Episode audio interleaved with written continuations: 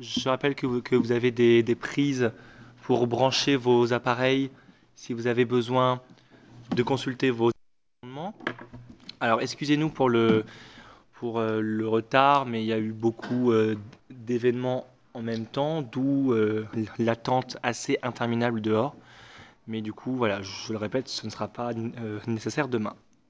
Alors, on va, je pense, rappeler pourquoi on a voulu créer ce comité-là. Je pense que c'est assez important. Et après, je laisserai la parole à tous les organismes, à toutes les organisations pour euh, pouvoir euh, parler de, votre, euh, de, vos actions. Alors, le comité des climats scolaires, il fait écho à un événement que, nous avons, où nous sommes allés avec Pierre au mois d'août à Salt Lake City. Euh, C'était la conférence annuelle de la société civile et le thème de cette réunion était euh, l'importance de la société civile dans les mécanismes de l'ONU. Et on trouvait ça très intéressant de créer ce comité pour montrer aux Nations Unies et aux États membres, à toutes les missions permanentes, que la société civile est force de proposition. Et je pense que, vous pouvez voir, vu l'épaisseur du, classeur, que nous avons été, je pense, à la hauteur des propositions.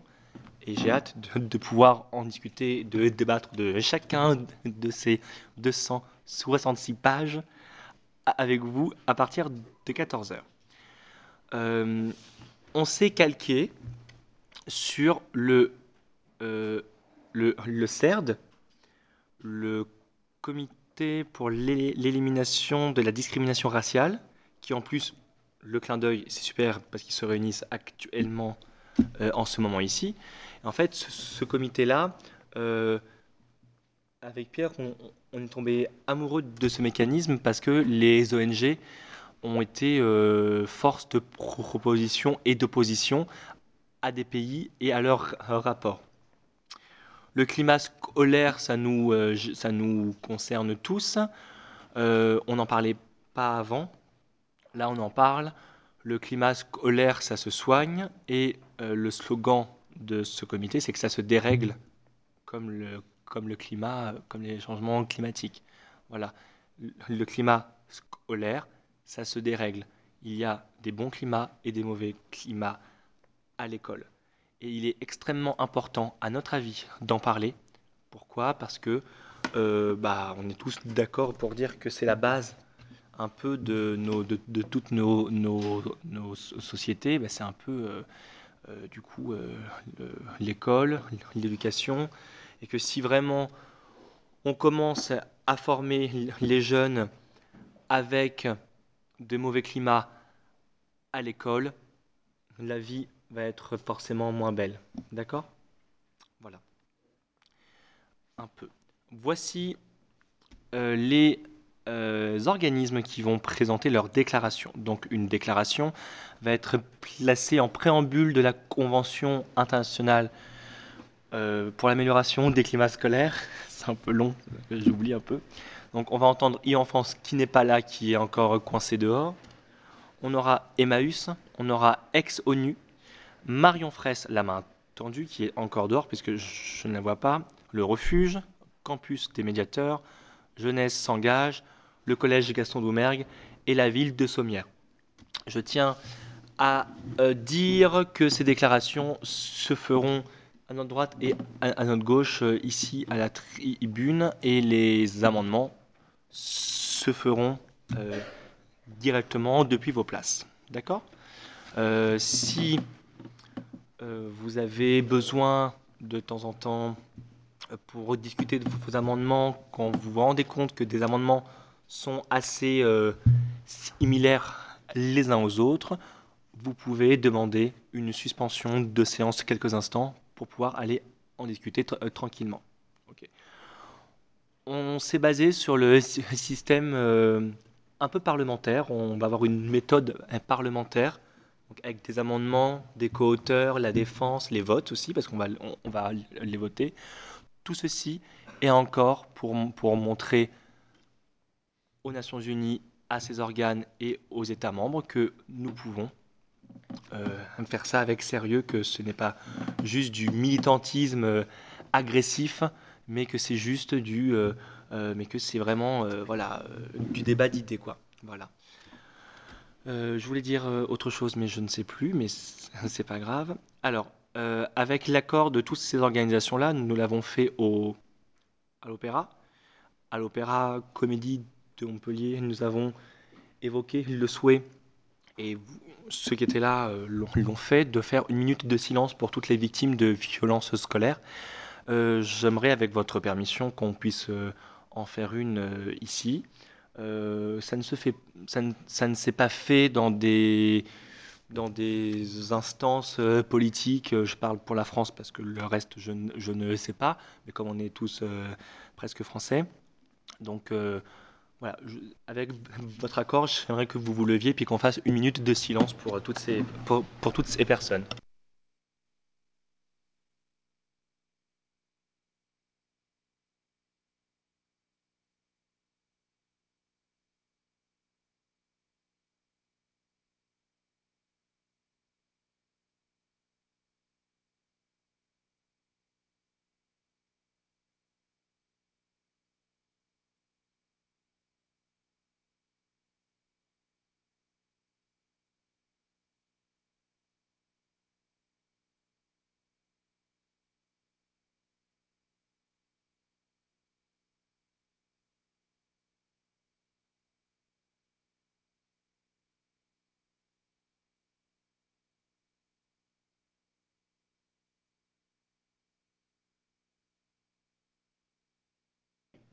Je vous remercie.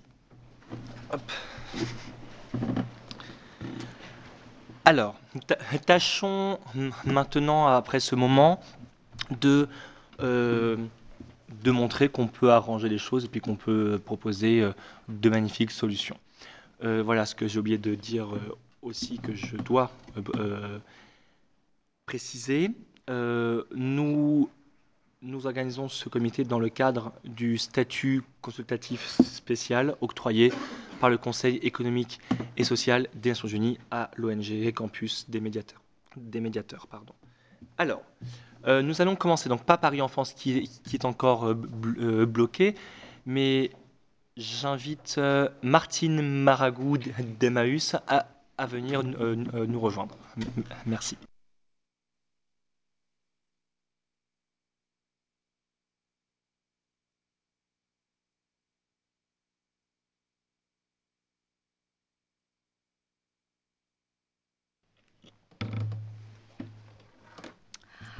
Mesdames, Messieurs, permettez-moi d'abord de vous remercier et de me remercier tout particulièrement Monsieur Jackie Pamard, président fondateur de l'ONG Campus Éducation, et Monsieur Pierre Fabry, son directeur.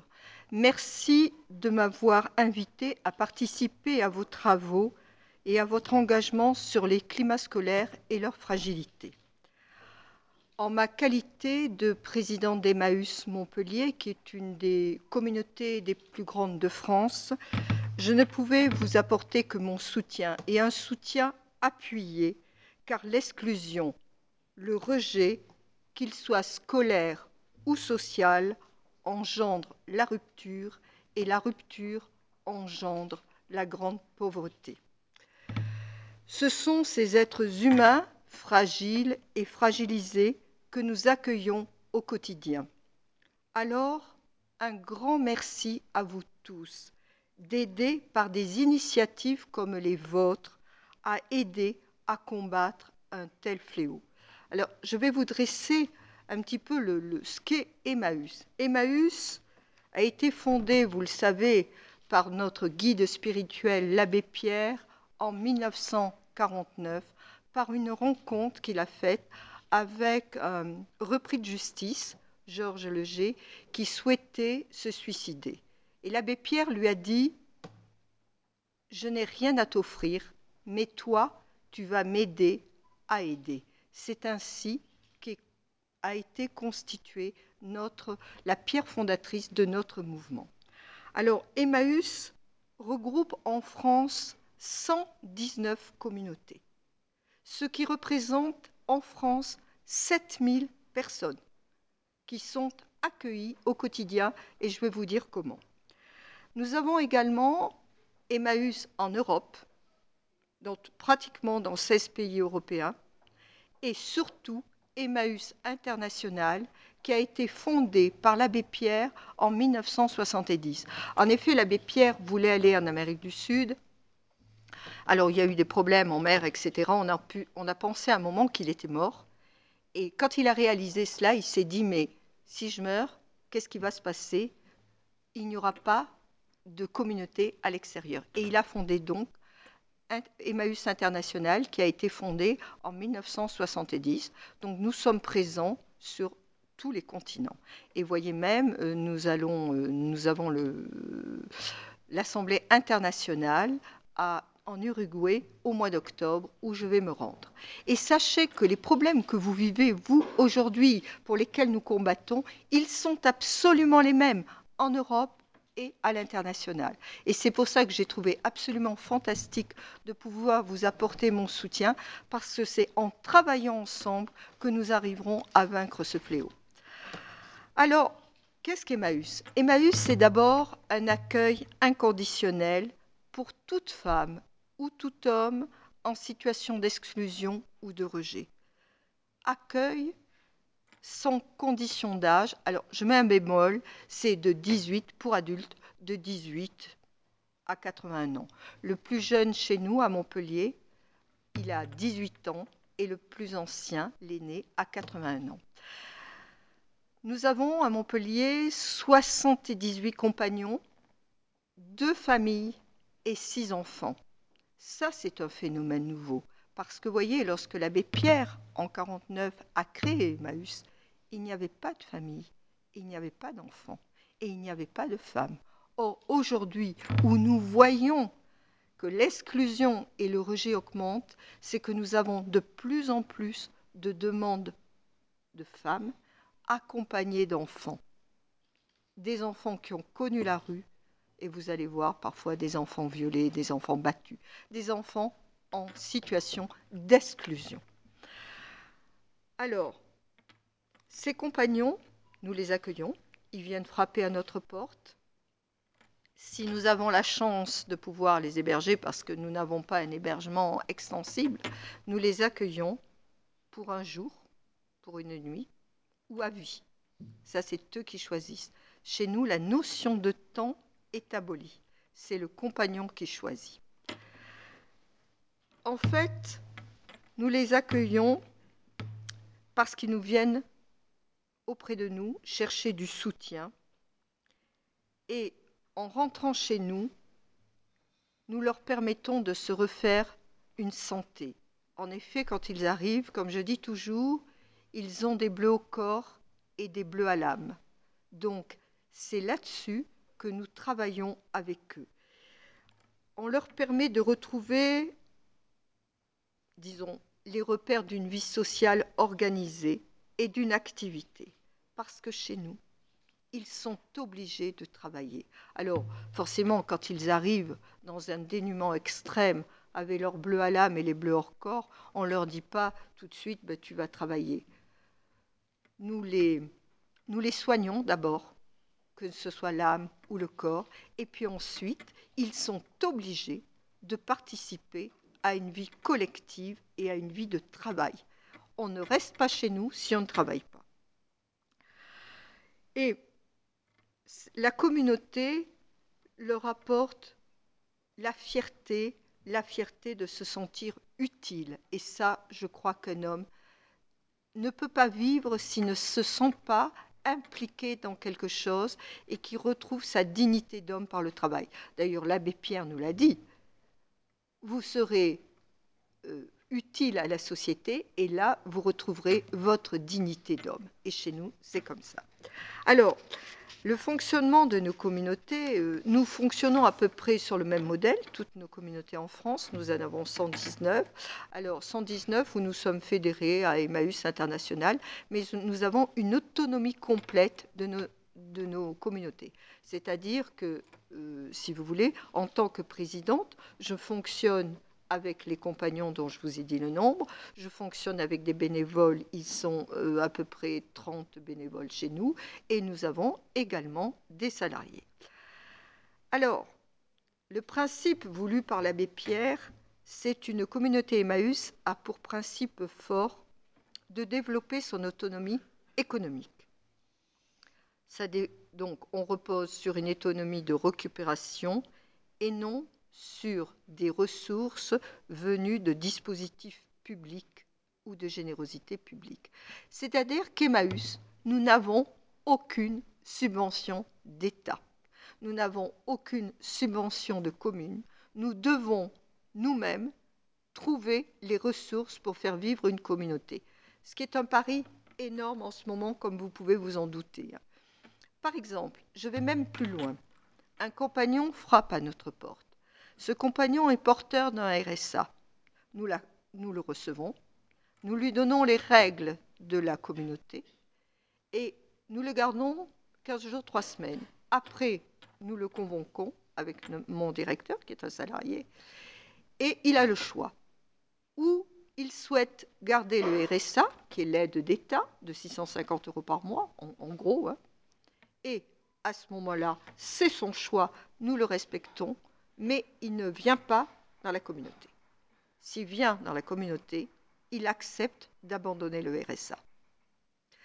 Parce que ce qui prouve qu'il a envie de s'intégrer et qu'il a envie de travailler et de vivre de son travail. Alors vous allez me dire, mais comment font-ils? Eh bien, les gens nous donnent des dons, nous les transformons, nous les recyclons. Vous savez, en ce moment, vous entendez à la télévision, on ne parle que de recyclage, etc. En fait, je dis toujours, on invente un peu l'eau chaude en ce moment parce que l'abbé Pierre a découvert le recyclage il y a 70 ans. 70 ans qu'en permanence, toutes les communautés de France, d'Europe et internationales recyclent pour le bien-être de nos compagnons. Alors, nous devons aux compagnons, grâce à un statut que nous avons, l'hébergement décent, un travail, une protection au niveau santé, parce que parfois, nous avons par exemple, Montpellier, nous avons 17 nationalités sur Montpellier. Nous n'avons pas la chance d'avoir l'AME pour tous les 78 compagnons qui sont accueillis. L'AME, c'est l'aide gratuite d'État. La CMU, certains l'ont, d'autres pas. C'est-à-dire que c'est à nous de les, de les soigner. C'est nous qui payons mais par contre, le compagnon, par son travail, il est logé, il a un logement décent, où il a même euh, il a sa climatisation pour l'été, il a un logement individuel, sa salle de bain, etc. Il y a un foyer, un restaurant où tout le monde mange. C'est la vie d'une communauté. On prend le petit déjeuner ensemble entre 7 h le matin et 8 h, midi et quart le déjeuner et le dîner le soir à partir de 19 h. Et en contrepartie de cela, les, compagnons reçoivent ce que nous appelons un pécule, pécule qui est de 355 euros par mois. Voilà. Ils travaillent et nous leur donnons, voilà. Si vous voulez, en fait, nous les aidons à se réinsérer dans la société. Et parfois, avec succès, ça, je vous en parlerai davantage cet après-midi lors de l'amendement, mais euh, nous avons, par exemple, réussi à euh, reclasser quatre compagnons qui étaient en déshérence à force de travail et tout. Nous les avons réinsérés dans entreprises de la région et nous avons réinséré quatre chauffeurs-livreurs cette année. Ce qui est absolument, ils ont un CDI, ils ont un travail, ils retrouvent cette dignité d'homme.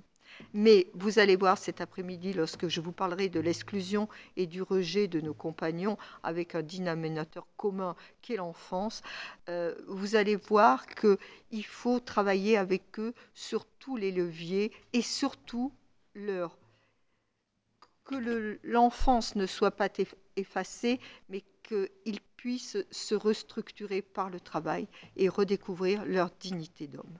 Voilà un petit peu la manière dont nous travaillons. Alors, la seule chose que je peux vous dire, c'est que lorsque l'abbé Pierre a créé en 1949 euh, le mouvement Emmaüs, c'était, et rappelez-vous, et les jeunes, écoutez-le, vous l'avez sur les, vous l'avez en vidéo, réécoutez le discours de 1954 de l'abbé Pierre, qui est d'une force inouïe, qui est vraiment cet éveilleur de conscience qui nous dit allez vers ceux qui sont exclus, allez vers les rejetés. Mais encore en neuf, c'était des gens qui mouraient de froid dans la rue parce qu'il n'y avait pas de logement. Aujourd'hui, nous avons toujours cela, mais nous avons en plus un devoir d'insertion. Et ce devoir d'insertion, je vous assure de passer de cette évolution, euh, pour nous, elle est parfois difficile parce qu'elle nous demande des moyens. Moi, en tant que présidente, bah, tous les jours, je peux vous dire que tous les jours, je suis à la communauté et je me dis, eh bien, j'ai la responsabilité de 100 personnes à faire vivre. À faire vivre, mais en même temps, ce n'est pas que faire vivre, c'est leur dire que, eh bien, en France, l'impossible devient possible aussi. Et je crois que c'est comme ça que nous y allons arriver à travailler. Et vraiment, je salue vraiment euh, vraiment le président fondateur de cette ONG d'avoir mis l'accent sur le rejet et l'exclusion dans les climats scolaires, parce que vous allez voir que le dénominateur de nos compagnons cet après-midi, eh bien, c'est ce qui s'est passé souvent pendant l'enfance. Mais par contre, vous allez voir aussi cet après-midi que je terminerai par une très belle note d'espoir et que vous allez être émerveillés de ce qu'on peut faire aussi dans une communauté.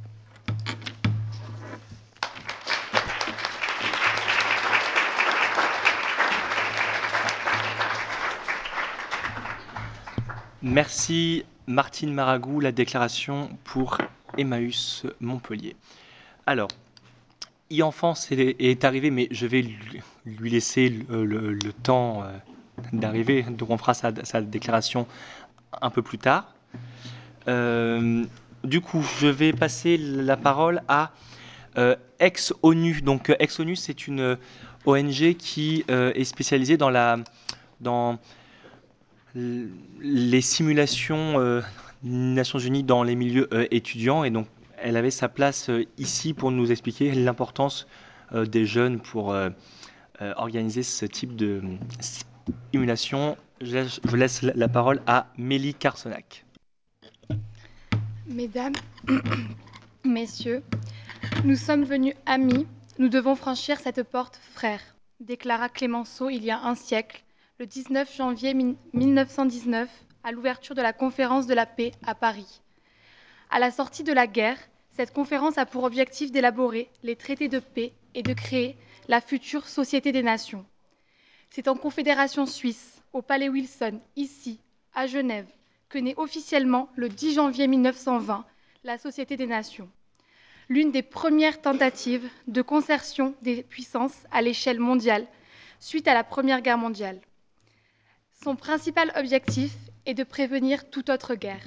Cependant, elle ne disposera jamais des moyens indispensables pour mener à bien sa mission et faire face aux défis des années 1930. La SDN est dissoute 20 ans après sa création. C'est dans son sillon que les Nations Unies sont proclamées à la sortie de la Seconde Guerre mondiale à San Francisco le 24 octobre 1945. Elle réunit l'ensemble des États pour prévenir les conflits armés et se préserver des violences de la Première et de la Seconde Guerre mondiale, qui, deux fois en l'espace d'une vie humaine, ont infligé à l'humanité d'indicibles souffrances. L'ONU devient alors le symbole d'un monde en reconstruction et d'une nouvelle dynamique des relations internationales. De la guerre froide à l'ère numérique, les Nations Unies se sont imposées comme un outil indispensable et central de la scène internationale. Au moment où s'ouvre ce comité, nous devons rappeler ses nombreux accomplissements qui résistent au temps et renforcer notre volonté commune à faire davantage encore pour promouvoir le développement durable, la paix et la sécurité, et aussi les droits de l'homme. Chaque jour, l'ONU améliore les conditions de vie de millions de personnes. Chaque jour, elle distribue de l'aide alimentaire, offre un abri aux réfugiés, vaccine des enfants, œuvre au règlement pacifique des conflits, au désarmement, déploie des casques bleus, protège l'environnement et promeut l'égalité des sexes, l'état de droit et des droits de l'homme. Les problèmes d'aujourd'hui dépassent les frontières et appellent des solutions complexes qui ne peuvent être trouvées que par la négociation et le compromis.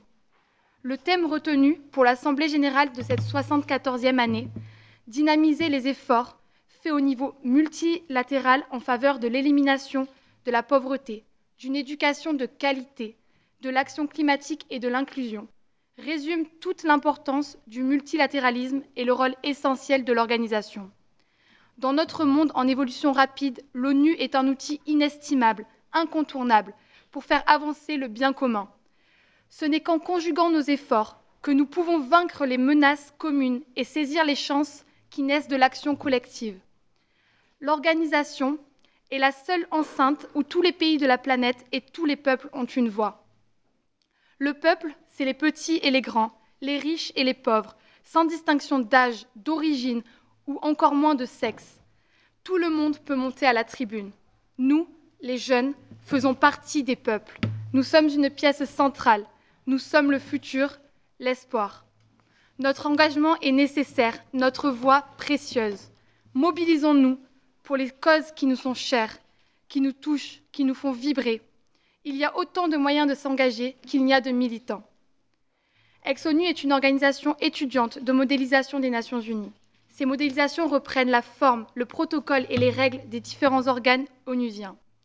Ex-ONU permet à des centaines de jeunes chaque année de se faire entendre, mais aussi de rencontrer des personnes du monde entier, de débattre, de développer des compétences et d'approfondir de nouveaux sujets.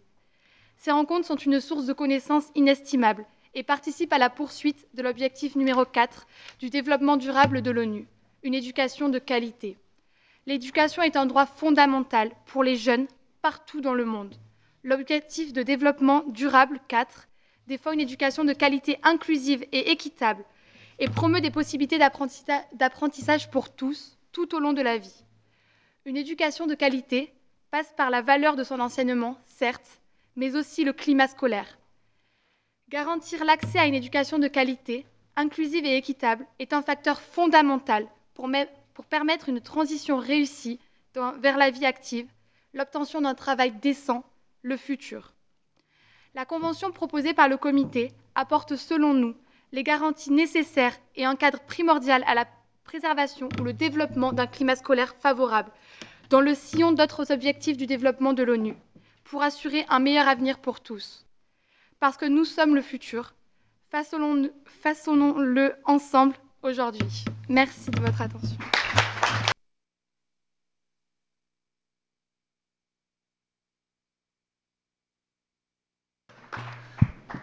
assez impressionné par l'énergie euh, que, que, vous avez mis dans votre discours.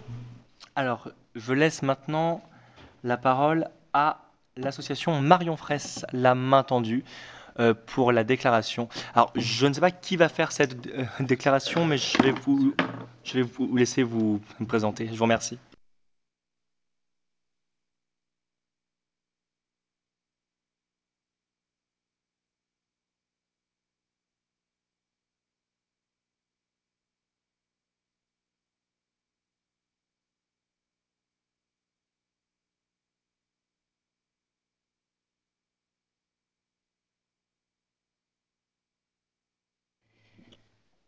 Bonjour.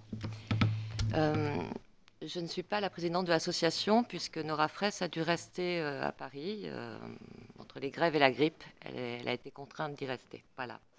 Je suis donc Valérie Théveniot. Je suis formatrice pour l'association Marion la main tendue. Notre association est née du décès de la fille de Nora, Marion, le 13 février 2013. À partir de ce décès, Nora, sa maman, n'a eu de cesse que de se battre afin que le harcèlement scolaire et le cyberharcèlement ne soient plus un moyen de détruire nos jeunes. Voilà. Donc, euh, s'agissant des climats scolaires, euh, notre association s'inscrit dans le bien-être à l'école, bien sûr, dans la volonté de créer un climat sain qui préserve euh, les qualités d'apprentissage, et hum, notre association vise essentiellement à détecter et lutter contre le harcèlement et le cyberharcèlement. Voilà. Alors, pour la déclaration de la société civile, elle sera brève. Euh, le harcèlement est un fléau que chaque établissement doit s'engager à combattre. La violence entre pairs, c'est-à-dire entre élèves, on le sait, ne permet pas euh, aux enfants d'exprimer leur euh, potentiel intellectuel, pardon, je vais mettre mes yeux, ni de construire des apprentissages durables. Chaque établissement scolaire doit veiller à garantir un cadre d'apprentissage serein, confiant et bienveillant dans lequel le respect d'autrui est privilégié. Tout élève a le droit de suivre une scolarité sans harcèlement et sans violence. C'est le principe de base de tout état d'esprit serein aux apprentissages et enclin à recevoir la parole des maîtres. Je vous remercie.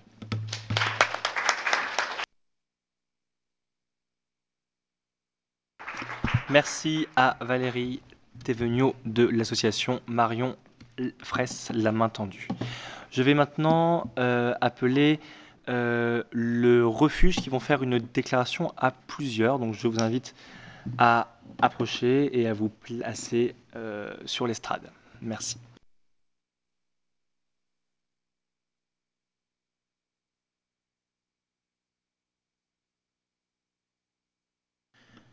Alors, petite euh, information, euh, vous, vous, le verrez, des déclarations, des passages de cette déclaration ont été rédigés en plusieurs langues.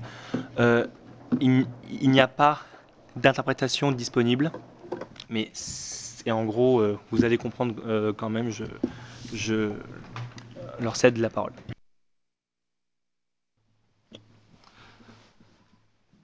Euh, merci, Monsieur le Président, Monsieur le Commissaire, Mesdames et Messieurs, bonjour. C'est un grand honneur pour notre association Le Refuge d'assister et de faire partie de l'élaboration de la future Convention internationale pour l'amélioration des climats scolaires ici à Genève. Permettez-moi, Mesdames et Messieurs, de vous présenter mes sincères remerciements et salutations pour votre présence aujourd'hui et pour votre engagement envers les futures générations en essayant de leur créer un bon climat scolaire sain et positif. Je tiens spécifiquement à remercier Campus des médiateurs pour cette initiative unique qui implique la société civile présente sur le terrain. Mesdames et messieurs, cette initiative vient dans un contexte international donnant la parole aux futures générations pour participer aux décisions qui concernent leur avenir sur notre planète. Aujourd'hui, et je l'espère pour toujours, l'Organisation des Nations Unies a passé le relais à la société civile représentée par les ONG présentes là aujourd'hui. Organisations non gouvernementales qui connaissent bien ce qui se passe dans le, dans le réel et qui intègrent la jeunesse dans ses objectifs et ses décisions. Je passe la parole à mon collègue Soniel. Ladies and gentlemen, Ladies and gentlemen, We are gathered here on this monumental day to present to you our project as part of an association that has done remarkable work in the field of social services. This association has helped thousands of oppressed LGBTQ youth around France seeking refuge after their families and societies, and in some extreme cases, their countries rejected them simply for being different and expressing their sexuality and gender identity independently. I, for one, being one of those fortunate to have found Le Refuge, am honored to be part of this opportunity and to present to you our family. Le Refuge is a French association founded in 2003 in Montpellier by Nicolas Noguier, founder and president, and Frederic Gall, CEO, with the sole purpose of providing a safe haven for LGBTQ youth who've been met with precarious life situations due to their sexual orientation and or gender identity. Le Refuge consists of 18 operational departmental uh, delegations whose headquarters are located in Montpellier. We operate on a national scale to make sure that young people in need will be able to seek us wherever they may be situated. Our main goal is to fight homophobia and transphobia in all of its shapes, shapes and forms and offer a temporary shelter as well as social, medical, and psychological assistance in order to accompany our young adults throughout their journey to becoming sensible, functioning members of society. Le Refuge comprises of a team of amazing, kind-hearted humanitarian individuals who spend every waking moment making sure that every young individual that steps foot into our association gets the help they need and deserve. From employees to volunteers, our team cooperates to provide the best support to victims of homophobia and transphobia around France. Today, Le Refuge offers its assistance to 7,500 young people around France.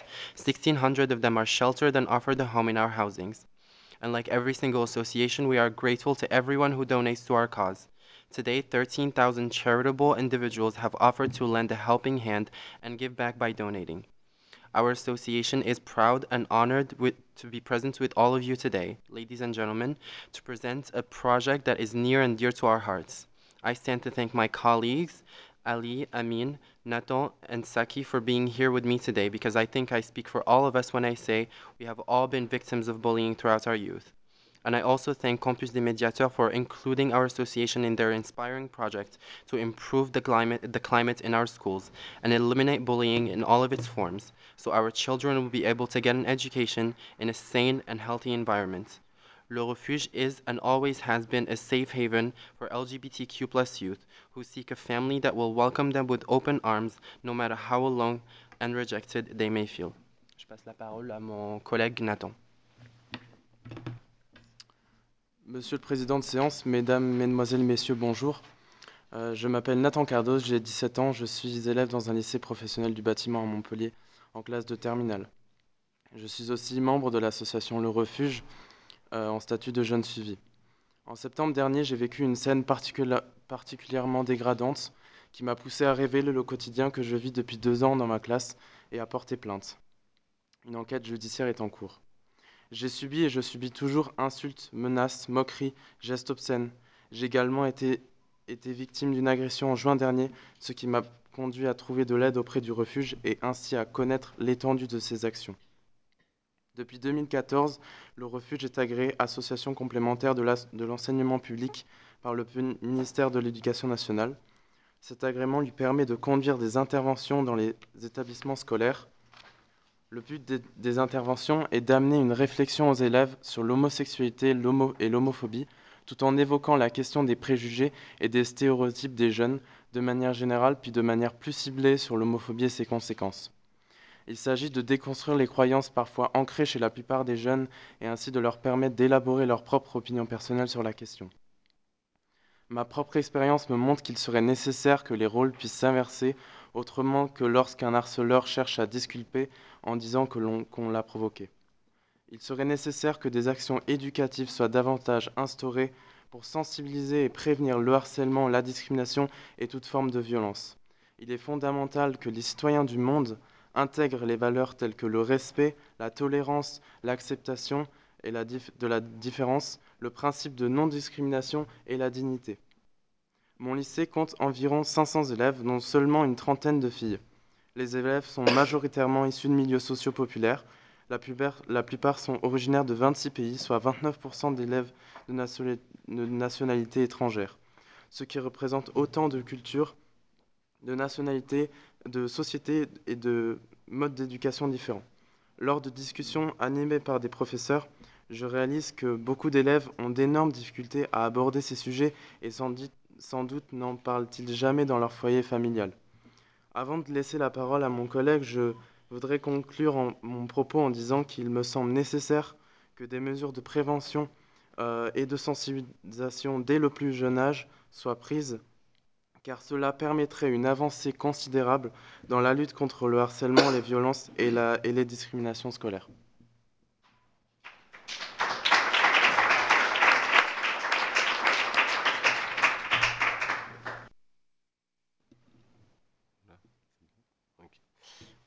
Bonjour à tous, euh, merci euh, d'être euh, là aujourd'hui grâce à Jackie Pamar et Pierre Fabry. mesdames et messieurs, Selon ma propre expérience, en tant qu'ancien élève, je trouve qu'on ne nous parle pas assez de l'éducation sexuelle au milieu scolaire et encore moins de l'éducation sexuelle euh, concernant les LGBTQ. Les, spécialistes du secteur recommandent une éducation sexuelle assez, tôt, en, sensibilisant les, jeunes dès le, plus, jeune âge, ainsi que les parents, les professeurs et les administrateurs des, établissements scolaires. En France, il est recommandé, il est recommandé d'avoir au moins trois séances d'éducation sexuelle par an pour, les jeunes à, à partir de, de 11 ou 12 ans. Le chef d'établissement est dans le devoir de les fixer en début d'année.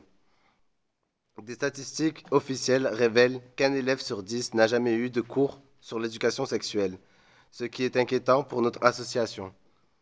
Alors que l'homosexualité et l'identité de genre restent trop souvent des tabous. Notre objectif aujourd'hui est de réussir à casser les codes et à transformer le tabou en quelque chose d'évident et de normal. En ouvrant, en ouvrant nos établissements scolaires aux spécialistes, aux associations, pour des partenariats en faveur de nos élèves. Je vais passer maintenant la parole à Saki.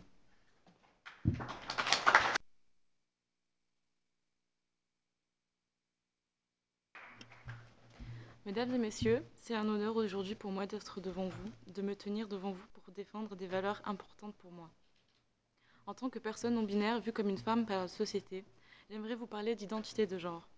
Un sujet encore trop flou de nos jours. Depuis tout petit, les gens pensent savoir mieux que moi qui je suis. Dès notre plus jeune âge, on nous apprend à nous mettre dans des cases. Mais souvent, ces cases sont trop étroites. Et certains étouffent. J'aimerais que les générations futures puissent grandir en se disant que oui, ils peuvent avoir un avenir serein dans notre société, peu importe leur genre. Qu'ils n'aient pas peur d'être qui ils sont. C'est très dur de se focaliser sur ses études dans un climat hostile. Je pense qu'enseigner aux enfants qu'ils ne sont pas juste un homme ou une femme, mais bien des êtres humains avec un avenir peut-être bénéfique pour les milliers de personnes qui souffrent de dysphorie de genre. Des moqueries aux agressions physiques, les personnes trans, non-binaires et intersexes subissent chaque jour une pression psychologique et souvent physique affligeante. Je souhaite faire appel à vous, pays des Nations Unies, pour sauver des vies, car oui, c'est bien une question de vie ou de mort. D'après une étude faite par UNICEF, un adolescent harcelé sur quatre déclare avoir déjà pensé au suicide. J'ai envie de leur montrer qu'ils peuvent se battre et que nous nous battrons à leur côté pour qui ils sont et leur droit d'exister. Personne n'a le droit de leur dire qui ils sont, de les diriger vers une poupée ou une voiture, que si un jeune garçon aime se maquiller, il en a le droit. Je pense que nous devrions commencer à former le corps enseignant à ce genre de situation. Souvent, cela ne dure qu'une seconde, comme dire à une enfant qu'elle ne peut pas jouer avec le groupe de garçons parce que c'est une fille, ou un petit garçon qui est persuadé d'être une fille qu'il doit se diriger vers un urinoir. C'est peut-être anodin pour vous, mais ce genre d'actions peuvent blesser et à force casser. Beaucoup d'enfants et adolescents scolarisés n'osent pas parler du harcèlement, que ce soit par peur ou par honte. Une aide psychologique doit, pour le bien de ces enfants, être présente afin de prévenir des situations dramatiques. C'est pourquoi je vous demande aujourd'hui de supprimer ces cases et tous ces, ces, stéréotypes de genre pour ne créer qu'une seule et même case où nous pourrions vivre ensemble, sans jugement de l'autre, afin que les enfants de toute nation puissent étudier dans un environnement sain où ils se sentiront en sécurité.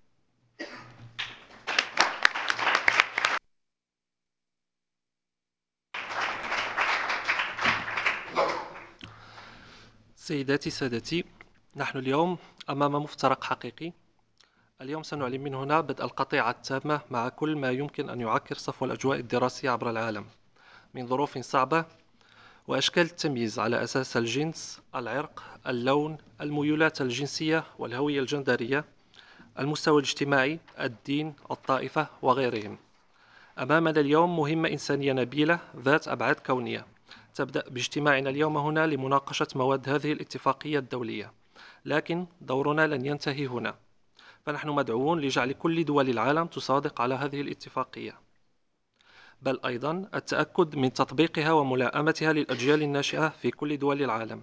لذلك فمنظمتنا ومن الآن تدعو كل الدول الأعضاء في الأمم المتحدة إلى المصادقة على هذه الاتفاقية وتنزيل مقتضياتها على أرض الواقع لمستقبل أفضل لأجيالنا كما ندعو منظمة الأمم المتحدة أن توفر كل الإمكانيات اللازمة لدعم مجهوداتنا كمجتمع مدني وكذلك مجهودات الدول التي ستوقع على هذه الاتفاقية Mesdames et messieurs, c'était mon message contre les discriminations en arabe, car on pense fort qu'un message universel, c'est une nécessité. Il faut renforcer les relations entre l'Organisation des Nations Unies, représentée par l'ensemble de ces organismes, et la société civile le renforcement, l'évolution de nos relations et la, la convergence de, de, nos efforts aidera à l'adoption d'une convention en faveur de notre jeunesse et à une harmonieuse application de ces articles dans le monde entier. Notre coopération est indispensable, même incontournable, pour avoir les meilleurs résultats tout en visant les objectifs de développement durable préalablement définis. Ensemble, bâtissons un monde meilleur où les enfants peuvent se rendre à l'école sans peur, crainte et angoisse afin de profiter pleinement d'une éducation de qualité. جميعا لنبني عالما أفضل حيث يمكن للجميع التمدرس دون خوف أو قلق ليتمكنوا من الاستفادة بشكل كامل من تربية وتعليم ذو جودة عالية. Together, let's build a world where our future generations will be able to go to school in a healthy and sane environment.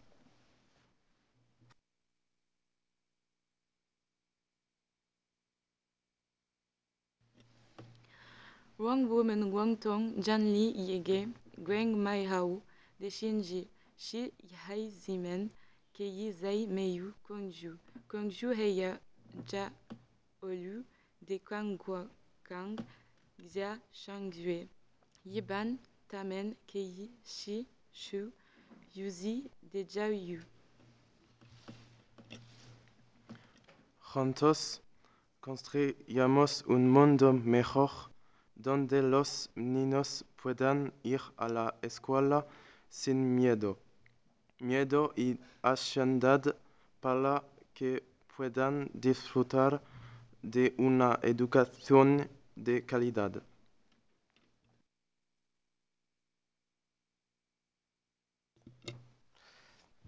Dawajcie w mesty postroim losi mir wektorom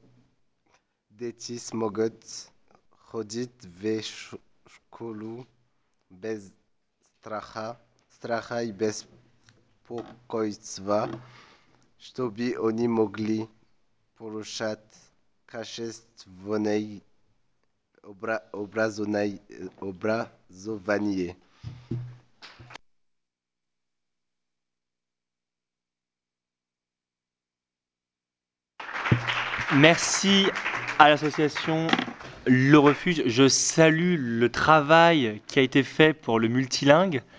Euh, qui était, c'était vraiment euh, extraordinaire. Euh, est-ce que les accompagnateurs, Clar Art et C'est une grosse, est-ce que vous voulez ajouter quelques mots, peut-être de- depuis votre place si vous voulez pas venir, mais je vous ai expliqué euh, la démarche aussi, pourquoi vous êtes là. Sincèrement, je pense qu'ils ont dit ça euh, bien mieux que quiconque. Et simplement dire merci de nous avoir invités, de nous avoir donné cette opportunité. Et on est là pour bâtir à vos côtés euh, jusqu'au bout de ce projet et, encore, et plus loin encore. Merci du fond du cœur et bravo aux jeunes, vraiment.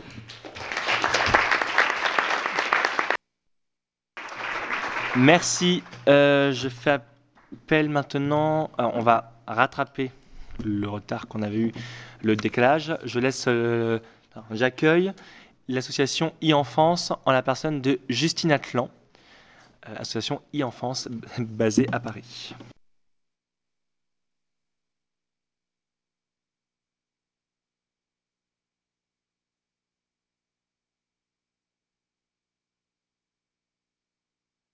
C'est mieux? C'est mieux comme ça? Oui. Euh, bonjour, donc moi je, je vais parler au nom de l'association e-enfance.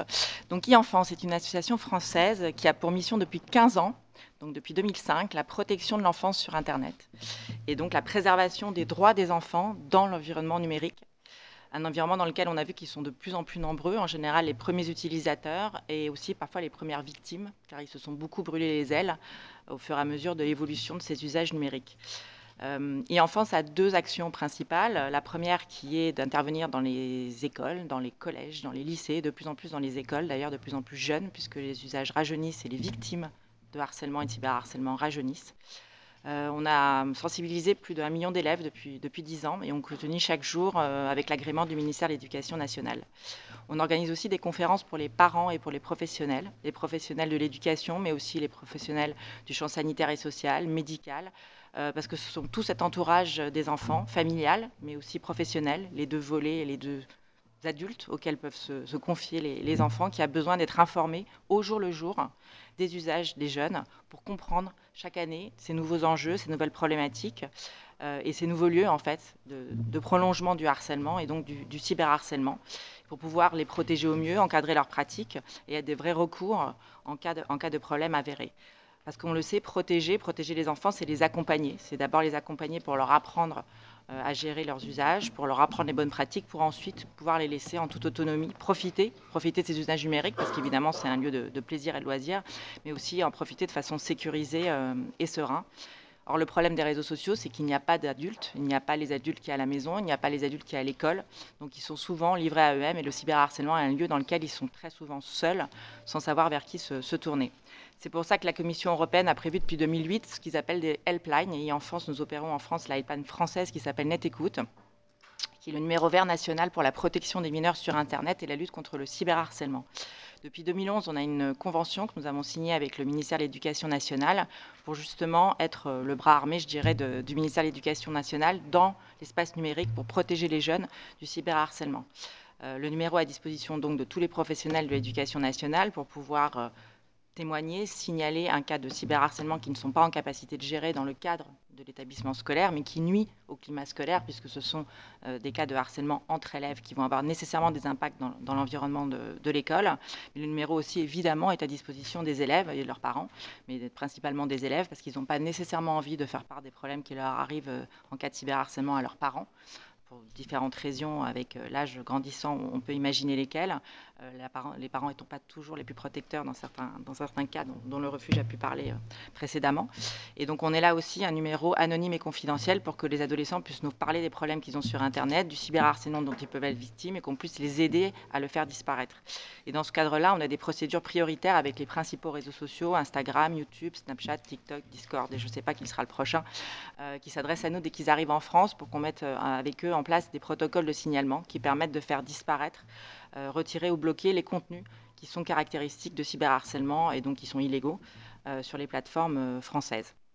Et puis en cas d'urgence, évidemment, on a des procédures euh, vraiment d'urgence avec la police, la gendarmerie et le numéro de protection pour l'enfance euh, qui s'appelle le 119 en France.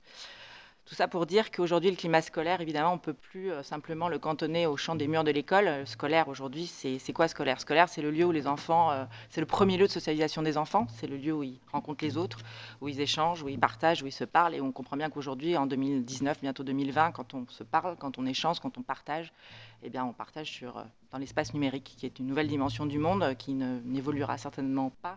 C'est-à-dire qu'elle ne se retirera pas de notre champ. Maintenant, le monde est numérique. Et d'ailleurs, les jeunes comprennent mal cette espèce de frontière qu'on fait entre cyber et non cyber. Quand on est harcelé, on est harcelé. Et aussi dans le volet numérique. Donc, il faut impérativement que les adultes en charge du climat scolaire, dans le cadre de l'école notamment, eh ben, ne cantonnent pas leur action au mur de l'école. Il faut qu'ils comprennent qu'il faut impérativement qu'ils s'intègrent aussi dans l'espace numérique, qu'ils aillent protéger leurs élèves dans l'espace numérique, qu'ils aillent signaler les problèmes dans l'espace numérique et qu'ils se responsabilisent dans ce cadre-là. Et puis évidemment, bah, l'espace numérique, il est géré, il est créé, il est surveillé euh, autant que faire se peut par les plateformes. Donc les réseaux sociaux ont aussi une énorme responsabilité. Et là-dessus, on a besoin qu'ils s'attellent à résoudre ce problème. Euh, parce que c'est un problème grave sur lequel on voit qu'il y a des, des, voilà, des, des, cas dramatiques et ils ne peuvent pas se déresponsabiliser en considérant que c'est juste aux utilisateurs de signaler a posteriori, après que les problèmes soient arrivés, qu'ils arrivent. Ils doivent mettre en place aussi des moyens de, surveiller, de protéger euh, nos enfants. Et donc c'est que dans ce cadre de coopération autour de l'amélioration du climat scolaire qu'on doit pouvoir l'améliorer réellement en prenant en charge aussi l'espace numérique avec tous ces acteurs professionnels, plateformes de réseaux sociaux et évidemment les premiers utilisateurs, les jeunes. Merci beaucoup.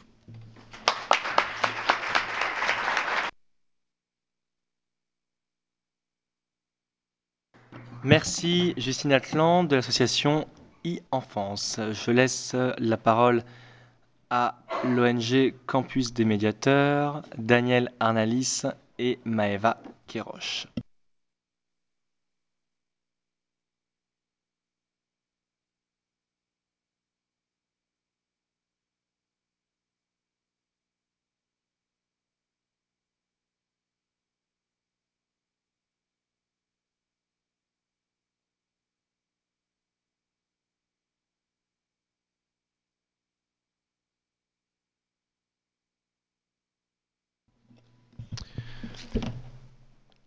Madame, Monsieur, bonjour à tous. Euh, nous vous remercions toutes et tous pour euh, votre présence ce lundi 9 décembre 2019 au siège des Nations Unies à Genève. Maëva et moi-même sommes euh, tous deux bénévoles de l'organisation non gouvernementale Campus des médiateurs. Nous vous avons rejoint pour ces deux prochains jours dans le but de réfléchir et penser à comment instaurer un climat scolaire positif dans les établissements scolaires. Aujourd'hui encore, vous montrez qu'agir contre les violences scolaires, c'est l'affaire de tous.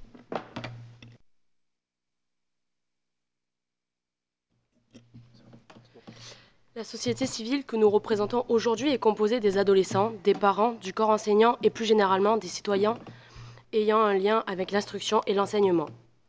Lors de notre dernière rencontre à Genève, nous avions également évoqué la possibilité pour ces membres de la société civile de pouvoir agir contre le harcèlement scolaire en, devenant médiateurs. De fait, depuis avril dernier, nous comptons également dans la société civile de nombreux jeunes médiateurs, parents médiateurs et médiateurs fédéraux qui soutiennent les victimes de harcèlement. Cependant, les personnes agressées toujours n'ont pas toujours eu la chance de pouvoir compter sur des médiateurs formés et à l'écoute. Avant 2010, les membres de la société civile ne savaient pas reconnaître les situations d'harcèlement et de cyberharcèlement. Ces situations restaient des discussions discrètes et n'avaient pas de solution d'écoute ou de médiation. Dès 2010, les premières personnes qui ont eu accès aux médias grâce à la publication d'ouvrages retraçant leur histoire et partageant leurs souffrances, ont ouvert la porte aux premiers défenseurs. La Fondation Jasmin Roy, l'association Marion La Main Tendue et l'association Arrêt Demandé ont été créées entre les années 2010 et 2013. Ces associations ont mis en avant le harcèlement scolaire et ont cherché des moyens de lutter contre, à travers des, des sensibilisations d'élèves et personnels, à travers des conférences et en interpellant les responsables de l'éducation de leur pays. Ces derniers ont pris conscience de la nécessité de parler du sujet à grande échelle pour que la prise de conscience soit collective. En France, le 5 novembre 2015, s'est tenue la première journée officielle contre le harcèlement à l'école. Le ministère français de l'Éducation nationale et les associations contre le harcèlement étaient mobilisées en cette journée pour enfin exhumer ce sujet tabou. Elles ont constitué la réserve citoyenne contre le harcèlement scolaire, qui permet aux membres de la société civile de prêter main forte à l'école en leur transmettant les valeurs de la République. Pour dénoncer une situation de harcèlement, un numéro vert, le 3020, a été créé et permet de joindre un médiateur à tout moment. Enfin, plusieurs associations ont réfléchi à des programmes de formation de membres de la société civile afin que ces dernières soient capables d'identifier les situations et trouver des solutions. Ces premiers médiateurs ont été formés la même année. Grâce à la persévérance des associations, deux années après la première journée mondiale contre le harcèlement à l'école, les Nations Unies ont accrédité pour la première fois une association militante. Depuis, ces associations ont trouvé leur place au sein des discussions de l'ONU et participent régulièrement aux assemblées générales, dont la dernière s'est déroulée exceptionnellement à Salt Lake City. De nombreuses études et recherches montrent aujourd'hui que pour limiter le harcèlement à l'école, le climat scolaire se doit d'être positif et bienveillant. Ce climat on le verra demain et ce soir, est défini par l'architecture de l'établissement, les émotions des élèves et du corps enseignant, les programmes scolaires, mais également une formation avancée des éducateurs. Il est lié à des thèmes de société tels que les changements climatiques. C'est pour cela que nous sommes tous mobilisés ce jour pour la création du comité des climats scolaires. Institutions, associations, sociétés civiles, mais également jeunes médiateurs, nous sommes tous réunis pour définir les missions et compétences de ce comité de nombreuses initiatives commencent à voir le jour autour du sujet de l'amélioration des climats scolaires. De nouveaux établissements scolaires souhaitent intégrer une architecture améliorant les climats, alors que d'autres, déjà existants, proposent des aménagements dans le même but. Des établissements créent des ateliers autour des objectifs, des ateliers de travail autour des objectifs euh, de développement durable des Nations Unies. Des applications sont également en cours de développement afin de pouvoir déterminer euh, l'indicateur de qualité de climat scolaire au sein d'un établissement. Cette prise de conscience mondiale permet de stimuler ce nouvel écosystème. La société civile a conscience de l'importance des climats scolaires et est prête à se joindre à vous pour créer le premier comité des climats scolaires. Ensemble, créons la Convention internationale pour l'amélioration des climats scolaires. Le climat, ça serait des règles aussi à l'école. Nous vous remercions.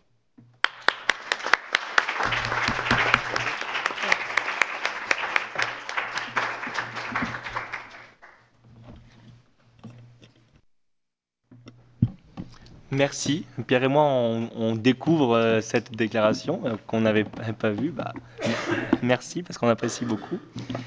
Euh, je laisse maintenant la parole à l'ONG nationale Jeunesse s'engage. Alors, je ne sais pas qui vient faire la déclaration. C'est Thierry Escolar.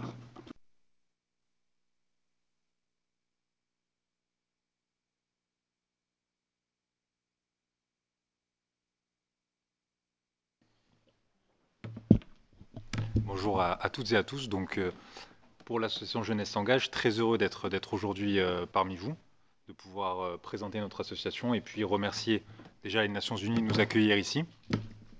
Remercier Pierre et Jackie avec qui on s'est beaucoup entretenu ces derniers mois pour la préparation de cet événement et puis plus globalement pour la pour, l'amitié qui est née qui est née entre nos associations et entre nos personnes. Et puis toutes les ONG aussi qui sont présentes ici, ça a été vraiment très intéressant de vous écouter, de pouvoir partager aussi avec vous tout, euh, tout au long des prochaines journées. Et puis les collégiens qu'on avait déjà eu l'occasion de voir. Et euh, on est très heureux aussi d'être aujourd'hui parmi vous. Donc je salue euh, Jeanne, Lola et Clara qui sont, euh, qui sont venus avec moi pour représenter Jeunesse s'engage. Donc notre association a été créée à Montpellier en 2015. On est maintenant sur, euh, sur Paris et sur Montpellier. Et notre but principal, c'est de promouvoir l'engagement civique des jeunes. Donc ça veut dire qu'on souhaite que les jeunes de tout, âge, mais euh, notamment les mineurs en particulier, puissent s'engager et prendre des responsabilités dans la, vie de la cité, euh, dans la vie de la société en général. Et euh, donc pour ça, on produit des actions, on permet à ces jeunes de faire des actions, notamment des maraudes à la rencontre des sans-abri. On essaye aussi de faire des actions auprès des enfants migrants. On a mené des missions à Palerme pendant plusieurs étés. Et donc, on essaye en fait de faire en sorte que les jeunes s'engagent parce que pour nous, la participation de la jeunesse, c'est quelque chose qui est euh, vraiment très important. Bon, bientôt, je céderai ma place, je suis encore jeune, mais euh, pour nous, la jeunesse, c'est vraiment un état d'esprit. Mais c'est vrai que c'est très important pour que, la société puisse vivre et pour que, à l'avenir, les choses puissent aller mieux, que les jeunes s'engagent. À l'origine de notre association, il y a vraiment une, c'était en 2015, euh, la question des attentats. C'était quelque chose qui, euh, qui, nous avait assez marqué parce que c'est quelque chose que les générations précédentes ont vécu. Euh, il se passe de, de, des attentats, pardon, dans, beaucoup d'endroits dans le monde. Mais c'est vrai que ce qui s'était passé en France et à Paris notamment, ça nous avait marqué parce qu'on s'était dit que ça, ça, nous avait atteint en notre chair sur la question de la démocratie, sur la question de ce qu'on appelait le vivre ensemble. Et on s'était dit qu'on ne pouvait pas rester inactif et regarder ce qui se passait dans le pays en, en, ne faisant rien. Donc on avait décidé de créer quelque chose. À l'époque, on ne savait pas trop encore quoi. Et en même temps, euh, la question des attentats, ça avait fait euh, rejaillir en nous une question qui était celle du sens. On se demandait un peu quel était le sens qu'on pouvait donner à notre action dans la vie, euh, dans le sens qu'on allait donner au, métier qu'on allait faire. Et donc la question du sens, c'était quelque chose d'assez important. Et on s'est dit qu'il fallait créer une structure qui permette donc aux jeunes de prendre des responsabilités avec des actions qui aient du sens. Donc c'est pour ça qu'on s'est engagé notamment euh, auprès, des, plus démunis, auprès des, gens qui viennent ici, notamment des enfants migrants qui viennent dans nos pays. Nous, c'était vraiment quelque chose de, très important pour nous, cette question du sens. Et donc, en fait, euh, en faisant ces actions, en menant des actions donc sur Paris et Montpellier, euh, notamment en partenariat avec l'application la, To Go pour lutter contre le gaspillage alimentaire, on a fait d'autres rencontres, et notamment Jackie, Pierre et puis d'autres personnes, avec cette question de la thématique du harcèlement scolaire. C'était quelque chose sur lequel on n'était pas forcément euh, au courant, pas, très au fait. Ça a été très, euh, une très belle rencontre qui nous a permis d'aborder ces thématiques de façon euh, intelligente, de voir un peu l'ampleur du problème. Et nous, il y avait cette réflexion sur l'école aussi. C'est une réflexion à travers une, une, un de nos think tanks, l'école des savoirs, la question de comment est-ce qu'au sein de l'école, on peut améliorer ben, finalement le climat, parce que l'école, c'est quand même la matrice de ce qui va se faire après dans la société. Et je pense que ça, c'est quelque chose sur lequel on est toutes et tous d'accord. Donc du coup, ça a été une, rencontre qui nous a permis aujourd'hui d'être présents ici parmi vous. Donc on est très heureux de pouvoir revenir aux Nations Unies. On était là aussi en avril. Et, euh, donc ça fait partie des piliers sur lesquels nous, on va essayer d'aborder la question des amendements plus tard. Il y a deux piliers qui sont pour nous très importants. C'est celui de la responsabilité et puis celui de la participation. La responsabilité, c'est celui qu'on a de se dire, nous en tant que jeunes, on a une responsabilité vis-à-vis -vis de la société. C'est-à-dire que la société, elle est telle qu'elle est, qu est, on en a hérité aussi elle a mis des choses en place qui sont positives pour nous. Et nous, on a cette question d'un devoir vis-à-vis -vis du collectif, d'un devoir vis-à-vis -vis de nos camarades, des gens avec qui on vit. Et ça, c'est une question qui est très importante pour nous. Et euh, c'est une question sur laquelle on débat souvent parce que la responsabilité, le devoir, c'est quelque chose qui, qui, pour nous, est très important. Et la deuxième chose, c'est la participation, parce que pour nous, si vous en êtes l'exemple même, aujourd'hui, euh, je pense qu'il y a une majorité de, de, jeunes, notamment de mineurs, dans la salle. Et ça, c'est très rare. Et euh, bon, il y a, actuellement, il y a une autre salle aussi où apparemment il y a des jeunes, mais c'est, je pense, assez exceptionnel il faut le saluer, moi je pense que c'est quelque chose qui est central, c'est-à-dire que la participation, c'est quelque chose qui permet à un jeune de se construire et qui fera de vous et de nous après des acteurs importants dans la vie de la société, qui permettront de mieux comprendre les rapports, entre les hommes. Et ça, je pense, c'est, c'est très important. Aujourd'hui, je pense qu'on est dans un monde euh, qui euh, est un monde qui est dans une sorte de finitude, c'est-à-dire qu'on a atteint beaucoup de choses, on pense qu'on a découvert l'ensemble des choses sur Terre, mais on est persuadé qu'il reste encore des conquêtes à faire, des conquêtes notamment sur l'ignorance, des conquêtes sur la haine, des conquêtes qui nous incombent aujourd'hui de faire, et je pense qu'on arrivera à les faire notamment à travers cette convention et ce comité. Je vous remercie.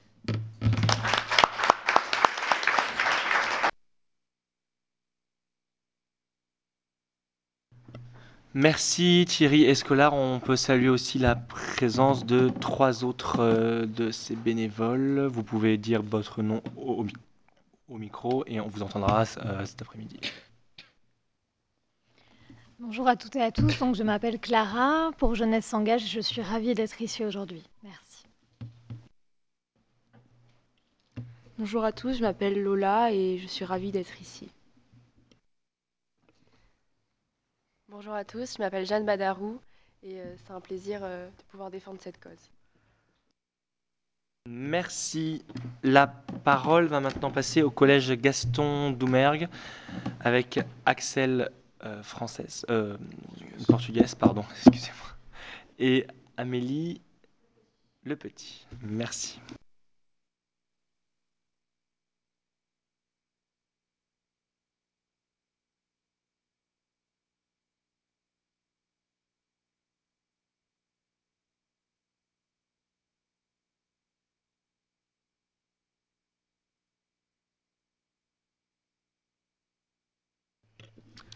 C'est important que ce soit nous, les élèves, qui, nous, qui se expriment devant l'ONU, car le sujet d'importance du harcèlement nous concerne tous, les harceleurs, les victimes et les élèves qui sont témoins de violences au quotidien. Nous pensons que le fait de se faire harceler a une influence sur les notes des élèves. Par exemple, un élève qui n'a pas de qui se fait harceler aura de moins bonnes notes qu'un élève qui ne, le fait, qui ne le se fait pas. Car il pensera tout le temps à son harcèlement, à ce qui pourra se passer dans la récréation et pas à ses notes.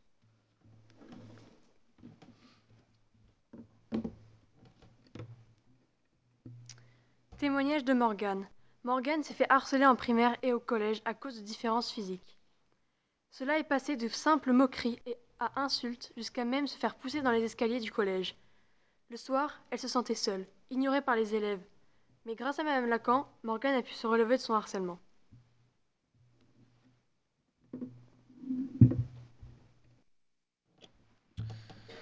On pense toujours à ce que le climat scolaire à la maison soit important et calme, mais en réalité, nous passons plus de temps à l'établissement scolaire, donc il est important d'avoir également un climat scolaire adapté à nos besoins.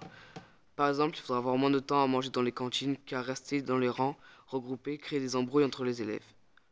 Le, le harcèlement se développe en particulier lorsque le climat scolaire de l'établissement est dégradé. Les adultes doivent créer des conditions pour que l'ambiance dans l'établissement soit propice à de bonnes relations entre les élèves et entre les adultes.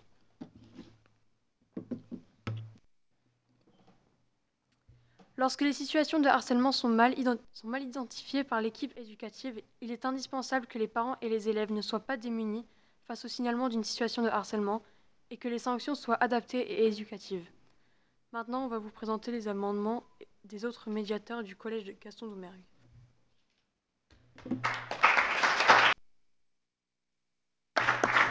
Merci. Alors, restez là.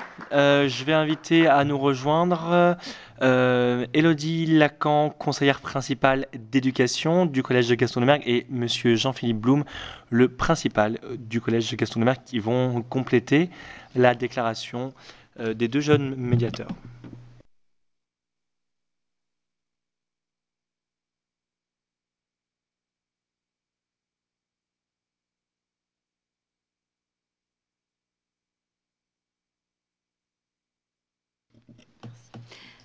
Oui, donc euh, tout d'abord, un grand merci. Je remercie chaleureusement chacun de mes élèves. Ils sont 23 cette année, donc euh, la relève est assurée puisque l'an dernier ils étaient 15. Donc cette année, il y a 10 lycéens qui repartent dans l'aventure avec nous et donc 13 nouveaux. Euh, il y a des petits, des plus petits, il y a de, des sixièmes, des cinquièmes, quatrièmes, troisièmes et secondes. Voilà, donc euh, je suis vraiment fière d'eux, de chacun d'entre eux, de leur engagement, de ce qu'ils font au quotidien. On a souvent voilà, tendance à entendre parfois que la jeunesse va mal. Et eh bien j'ai envie de dire que non, il y a aussi une jeunesse qui va bien. Ils en sont la preuve parce que à leur échelle, mais c'est déjà énorme, ils luttent pour un monde meilleur. Ça part de la cour de récréation, mais c'est leur quotidien. Et ils sont les adultes de demain. Voilà, donc moi je salue vraiment leur courage, toute cette bienveillance qu'ils ont en eux. Ils ont des profils très différents. Ce ne sont pas forcément les premiers de la classe, et tant mieux, j'ai envie de dire, parce qu'à l'intérieur, ce sont malgré tout de belles personnes. Voilà, ils sont des adolescents avec euh, du courage, avec une force de conviction. Ils font en sorte que ça se passe bien dans leur établissement, que ça se passe bien avec leurs camarades. Et ça, voilà, ce sont des valeurs qui, moi, en tant que CPE, forcément me touchent. Quand on parle de climat scolaire, c'est le cœur de, c'est le cœur de mon métier. Hein. On est là, les CPE aussi, pour faire en sorte bah, de placer les adolescents dans les meilleures conditions d'épanouissement individuel, collectif, de faire en sorte voilà, de leur transmettre euh, les savoir-être, les savoir-vivre. Et bah, tout ça fait que, euh, voilà, forcément, quand on parle de climat scolaire, moi, je me sens très engagée et ils m'aident. Donc, à la base, pour le rappeler pour ceux qui n'étaient pas au courant, cette initiative est partie d'eux. C'est pour ça que ça fonctionne en fait. Ce n'est pas moi qui leur ai imposé, euh, ni aucun adulte de l'établissement d'ailleurs, de devenir médiateur. Ce sont eux qui sont venus me chercher et qui ont créé eux-mêmes une association, euh, l'UCH, Union contre le harcèlement. Donc c'est l'association de, l'établissement euh, du collège Gaston Doumergue de Sommières. Donc ce sont eux qui sont venus me chercher et moi j'ai simplement été l'adulte à l'écoute. Voilà. Je me sens responsable parce que voilà, je pense qu'on est, des éducateurs et donc je me sens responsable en effet euh, de devoir agir sur euh, euh, le fléau que, peut représenter le harcèlement. Donc j'ai été à leur écoute à un moment donné. Ça fait quelques années maintenant, hein, puisque comme je vous dis, les, plus grands sont, lycéens, mais ils ont commencé quand ils étaient de tout jeunes collégiens. Donc voilà, je suis très fière de chacun d'entre vous pour les belles personnes que vous êtes. Euh, vous faites de moi une CPE heureuse, mais vous faites aussi de moi une citoyenne qui prend un grand bol d'oxygène où je me dis que voilà, euh, il y a aussi des choses qui vont bien et vous œuvrez pour euh, une cause qui en vaut vraiment la peine. Merci beaucoup.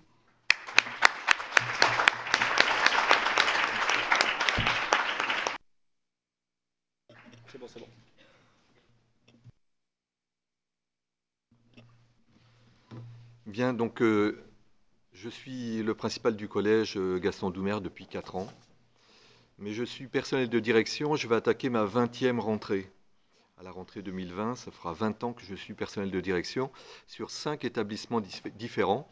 Donc je crois pouvoir dire, euh, témoigner de l'importance du climat scolaire dans un établissement scolaire, l'importance que ça a pour euh, le bien-être, bien entendu, des enfants, mais aussi pour leurs résultats scolaire, pour le bien-être des adultes qui y travaillent. C'est un tout et c'est extrêmement important. Et pour que ce climat scolaire soit favorable, soit agréable, euh, il n'y a pas de baguette magique, il n'y a pas euh, un bouton sur lequel on appuie pour dire, ben voilà, je veux un bon climat scolaire. Et lorsque je suis arrivé à Gaston Doumergue, j'ai été extrêmement surpris de voir euh, que des élèves s'était emparé de la problématique du harcèlement. Le harcèlement scolaire, ça, existe depuis la nuit des temps. Il y en a dans tous les établissements. Il y en a dans tous les établissements où je suis passé. Euh, il y en a à Gaston Doumergue, bien entendu, bien entendu. Et c'est une, une, problématique que l'on a su prendre en, en, compte à Gaston Doumergue, euh, mais ailleurs, euh, à partir du moment où on la connaît. Lorsqu'on a détecté un enfant qui est harcelé, on a des grands professionnels au collège. Alors moi, j'ai la chance, en plus, d'avoir une Elodie Lacan et une Ingrid Poncé, donc euh, les deux CPE du collège, qui sont des, professionnels de haut vol, des avions de chasse, j'ai envie de dire. Et vraiment, c'est un, énorme plaisir de travailler avec, euh, ces, deux belles personnes. Euh, tout le monde n'a pas ma chance. Mais lorsqu'on a détecté, on sait faire. Le problème, c'est de détecter. Ce n'est pas écrit sur le front d'un enfant euh, qu'il est harcelé. C'est pas, euh, il n'a pas un badge où on dit voilà, je suis l'élève harcelé du collège Gaston Doumergue. Ça marche pas comme ça. Malheureusement, c'est très compliqué d'arriver à reconnaître. Gaston Doumergue, je vais vous en dire deux mots. 883 élèves à cette rentrée, 33 classes, 4 classes par niveau, euh, une soixantaine de profs. Donc c'est un, un, village de 1000 personnes, 1000 personnes qui rentrent et qui sortent à Gaston Doumergue tous les jours. Donc c'est quand même euh, une, une, grosse structure, c'est un des plus gros collèges du Gard. Et dans ce collège, tous les jours, il y a, je sais qu'il y a des enfants qui peuvent risquer de se faire harceler, de se faire embêter, parce qu'ils sont plus petits, plus grands, plus gros, plus maigres, un garçon, une fille. Euh, et ça, c'est compliqué. C'est compliqué, mais j'ai la chance, je le redis, d'avoir deux CPE qui veillent au grain et d'avoir donc des petits ambassadeurs qui sont là et qui vont nous aider à regarder leurs camarades, à faire attention aux autres, à vérifier qu'il n'y ait pas quelqu'un dans son coin tout seul, à vérifier euh, qu'il n'y ait pas un élève qui, euh, qui, soit, euh, qui soit esselé et triste. Et ça, ça nous aide énormément. Donc, je le dis solennellement, en public, merci, merci les enfants pour ce que vous faites pour vos camarades. Merci au CPE pour ce que vous faites aussi pour, pour ces petits. Merci à l'ONG qui vient tous les ans, depuis des années, former, former tous nos élèves de sixième euh, sur le harcèlement, sur ce que c'est que le harcèlement, sur comment le détecter. Et d'ailleurs, je dois dire qu'à chaque, chaque année, quand ils viennent intervenir, à la fin de chaque intervention, peut-être pas chaque intervention, mais tous les ans, il y a un élève, deux élèves qui viennent les voir à part en disant le film là que vous m'avez montré, ben, je m'y suis reconnu. Je, m'y suis reconnu. Celui-là qu'on embête, c'est moi. Voilà. Donc, euh, c'est pas anodin. C'est un fléau. On n'a pas de baguette magique, mais franchement, ce qu'on fait à Gaston Doumergue, j'en suis très fier. Et tout ça, c'est grâce à vous. Merci à tous.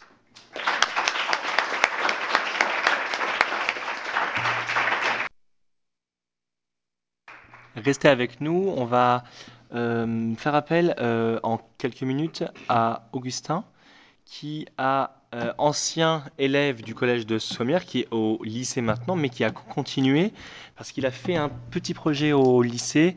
Euh, qui il nous a dit hier soir s'il pouvait le présenter. On a trouvé ça génial, donc on va lui laisser la, parole pour finir la déclaration du collège Gaston Doumergue.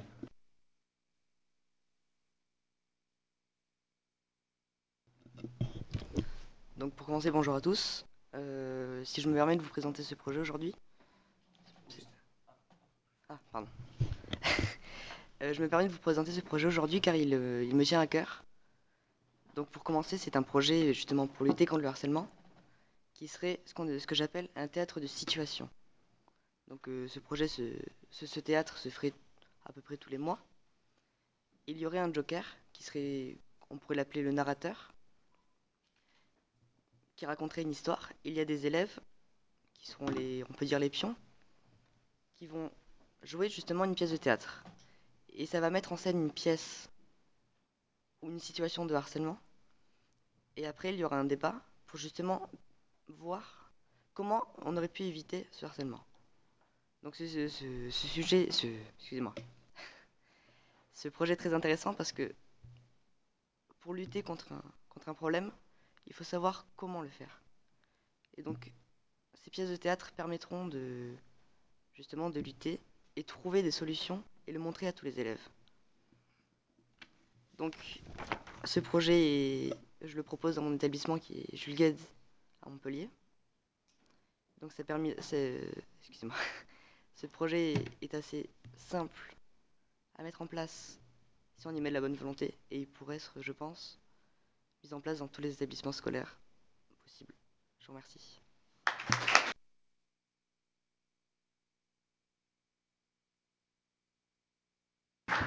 Alors, je remercie le collège Gaston Doumergue et je tiens euh, quand même à, euh, à signaler que c'est juste extraordinaire ce qu'ils font. Euh, une deuxième fois aux Nations Unies, c'est rempli de stress. Euh, J'ai cru comprendre que certains ont mal dormi à, cause d'un drapeau qui tapait à la, à la porte. Mais bon, voilà. En, vrai, voilà, j'aimerais juste vous... euh, Enfin, il n'y a pas assez de mots en fait pour saluer ce qu'ils font parce que c'est extra euh. Ils sont investis, mais je n'ai jamais vu ça. Et ils sont la preuve.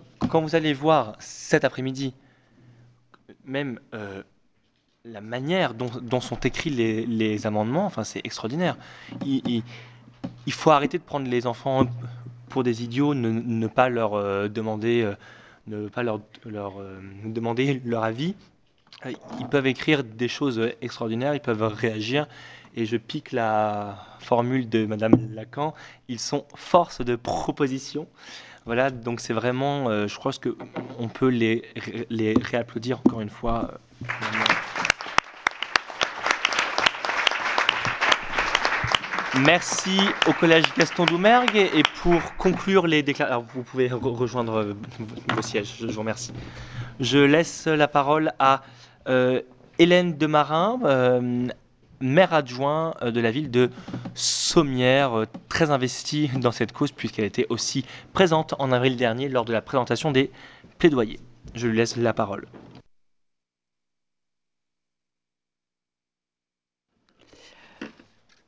Bonjour à tous.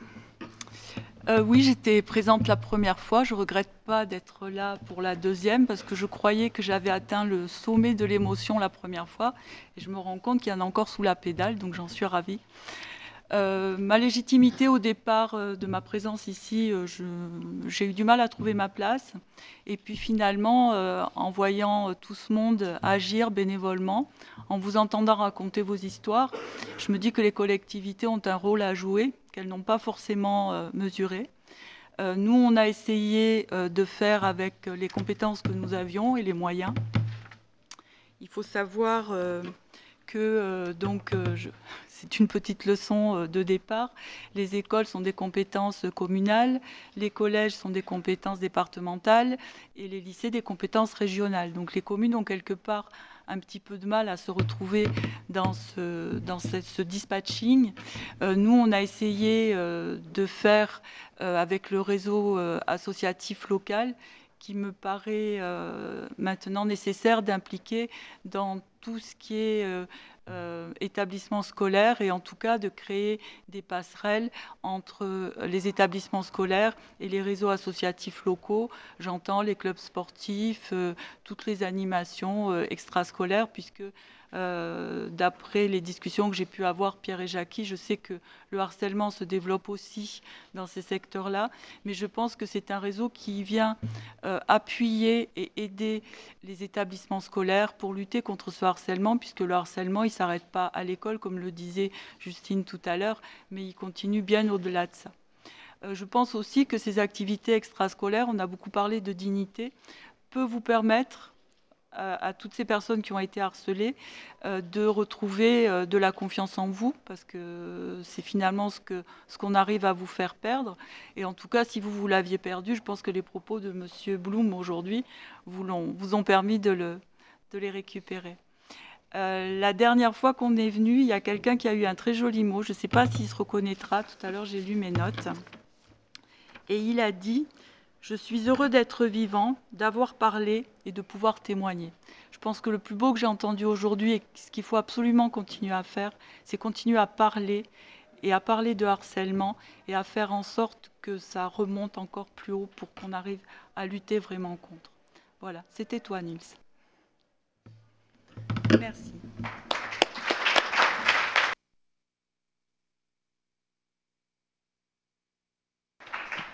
Je vous remercie. Euh, on se retrouve à 15h pour les amendements. C'est fini.